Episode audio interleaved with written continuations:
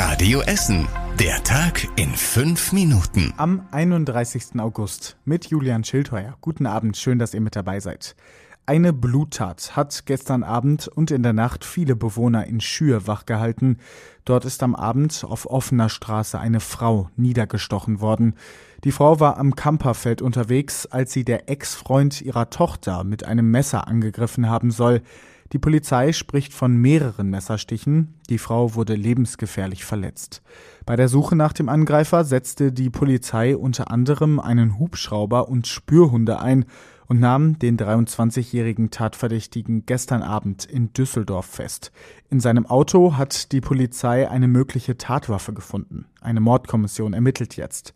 Warum der Mann auf die Mutter seiner Ex-Freundin eingestochen haben soll, wusste die Polizei noch nicht.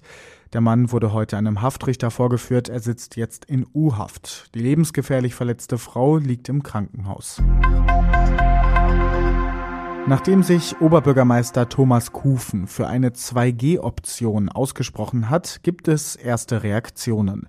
Der Chef des Essener Schaustellerverbandes, Albert Ritter, ist gegen 2G, zumindest draußen. Also 2G ist natürlich mehr eine Sache für geschlossene Veranstaltungen. Und äh, wir sind erstmal draußen, RKI oder andere, sogar Lauterbach sagt ja, draußen ist besser.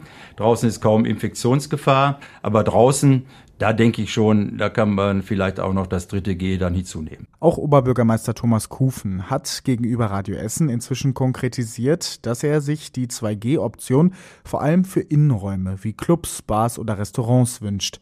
Dabei dürfen die Gastronomen dann auf fast alle Corona-Auflagen verzichten, wenn sie nur noch Geimpfte und Genesene reinlassen.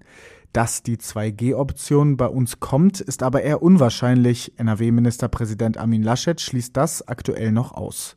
Der Chef des Essener Schaustellerverbandes Albert Ritter geht außerdem davon aus, dass große Veranstaltungen bald einfacher möglich sind. Auf der Kirmes und auf Weihnachtsmärkten werde strengstens auf Hygienevorschriften geachtet, sagte Ritter im Radio Essen Podcast Essen im Ohr. Die Corona-Impfungen seien der Schlüssel zur Normalität, sagte Ritter. Je mehr die Herdenimmunität greift, je mehr geimpft sind, desto offener sind natürlich auch die Politiker. Und wenn wir keine Überlastung haben des Gesundheitssystems, dann müssen wir eben wieder unsere verfassungsmäßigen Rechte wieder ausüben können. Bei uns natürlich dann auch die Freizügigkeit der Berufsausübung. Die ganze Folge Essen im Ohr könnt ihr auf radioessen.de hören.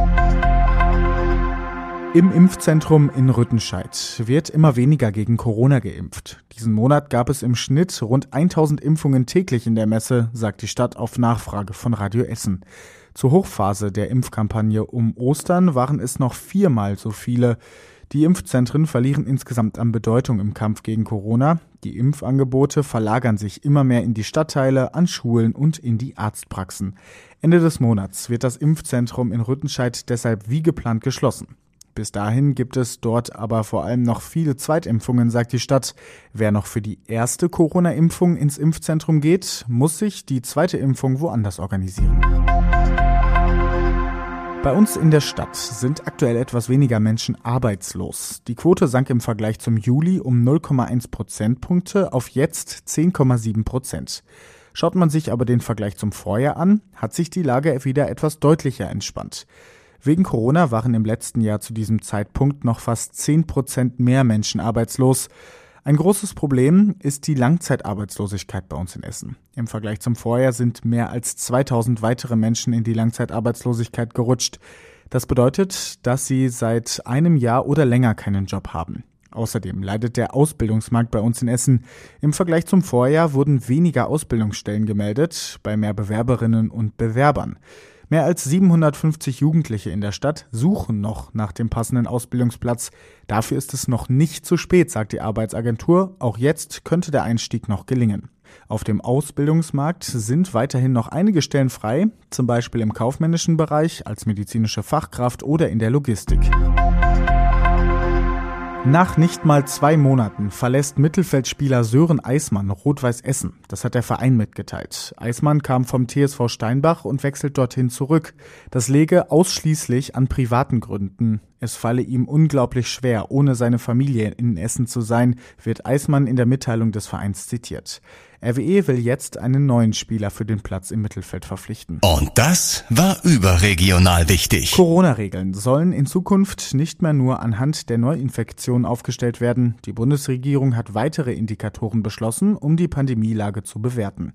Zu den neuen Indikatoren gehören die Zahl der Corona-Patienten in den Kliniken und die Zahl der Geimpften. Und zum Schluss der Blick aufs Wetter. Am Abend und in der Nacht bleibt es trocken und es sind nur ein paar Wolken am Himmel. In der Nacht bildet sich dann hier und da Nebel. Morgen dann wieder viele Wolken und die Sonne kämpft sich erst zum Mittag durch.